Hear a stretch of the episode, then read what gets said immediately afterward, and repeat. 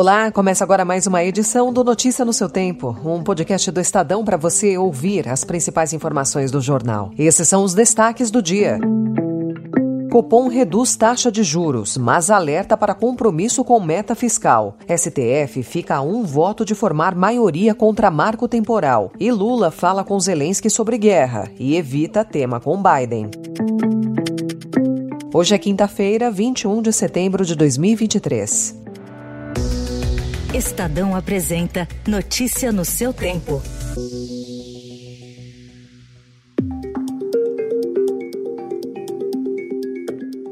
O Comitê de Política Monetária do Banco Central reduziu a taxa Selic em meio ponto percentual para 12,75% ao ano. É o menor nível desde maio de 2022. Embora não tenha citado a questão fiscal entre os fatores de risco para a inflação, o Copom destacou em comunicado a importância de o governo cumprir as metas assumidas e destacou a relação entre esse objetivo e a redução das expectativas de inflação em prazos mais longos. O objetivo de déficit zero zero nas contas públicas em 2024 enfrenta resistências de parte de integrantes do próprio governo e no Congresso, mas o ministro da Fazenda, Fernando Haddad, tem afirmado que ela é importante para indicar o compromisso com o equilíbrio das contas. Nos Estados Unidos, o Federal Reserve, o Banco Central Americano, manteve a taxa de juros.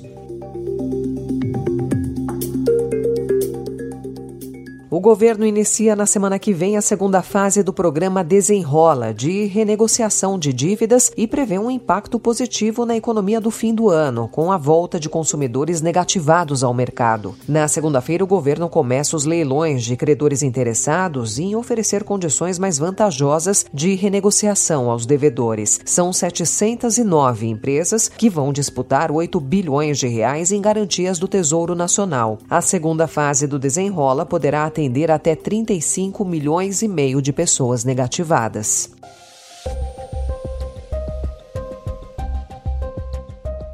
O presidente Lula se reuniu ontem pela primeira vez com o presidente da Ucrânia, Volodymyr Zelensky. A reunião foi o primeiro encontro entre os dois depois de vários desentendimentos sobre a guerra. Desde que assumiu a presidência, Lula vem dando declarações vistas como um apoio tácito à Rússia. Após o encontro, Zelensky e Lula usaram o X, o antigo Twitter, para comunicar detalhes da conversa. Zelensky citou o trabalho nas relações bilaterais e esforços de paz, e o brasileiro escreveu que deseja manter um diálogo aberto com a Ucrânia.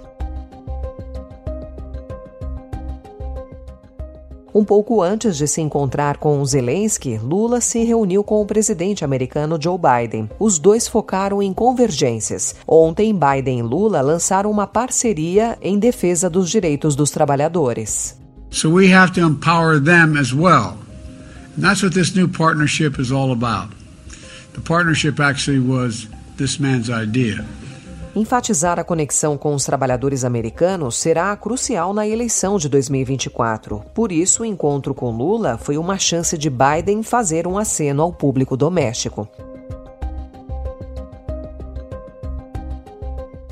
O Supremo Tribunal Federal retomou ontem o julgamento sobre a adoção ou não de um marco temporal para a demarcação de terras indígenas. Com o voto do ministro Dias Toffoli, o placar estava em 5 a 2, contra a tese que diz que povos indígenas só podem reivindicar terras que ocupavam em 5 de outubro de 1988, data da promulgação da Constituição. E aqui então eu acompanho a redação proposta pelo ministro Alexandre de Moraes. A proteção constitucional aos direitos originários sobre as terras que tradicionalmente ocupam independe da existência de um marco temporal em 5 de outubro de 1988. A votação será reiniciada na sessão de hoje. Se mais um ministro rejeitar o marco, será formada a maioria na corte.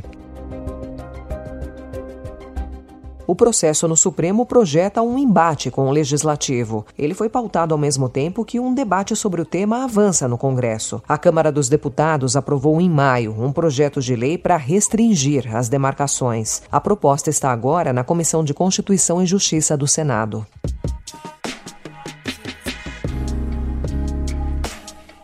E ontem a Polícia Civil do Distrito Federal deflagrou a Operação Falso Profeta, que levou à prisão de uma pastora acusada de participar de um esquema de estelionato contra fiéis que envolvia promessas de lucros fantasiosos na casa do octilhão de reais. A pastora foi localizada e detida no município de Jaraguá do Sul, em Santa Catarina, e o nome dela não foi revelado pela polícia. O grupo utilizava a religião evangélica e uma teoria sobre alienígenas que fariam a gestão financeira da Terra. A investigação aponta que o esquema teve mais de 50 mil vítimas e movimentou 156 milhões de reais em cinco anos.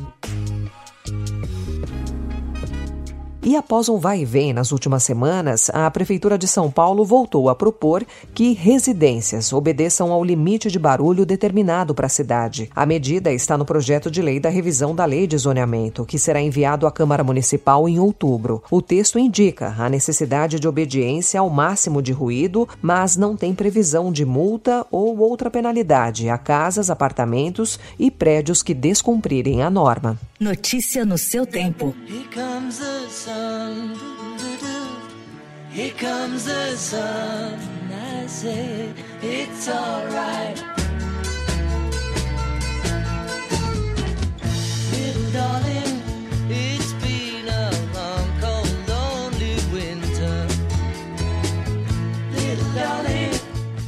Leilão vai colocar à venda lotes e lembranças e raridades dos Beatles. Segundo o site americano TMZ, o pacote inclui gravações perdidas da banda, uma mistura de áudios de ensaios, versões inéditas e até uma conversa íntima entre John Lennon e Yoko Ono, além de peças ligadas à vida cotidiana de Paul McCartney, John, Ringo Starr e George Harrison. Os organizadores calculam que será possível arrecadar com as vendas cerca de 2 milhões e meio de reais. A coleção pertence a um norte-americano identificado apenas como Phil. Segundo o site TMZ, o leilão vai ao ar pelo site Gotta Have Rock and Roll e vai terminar amanhã.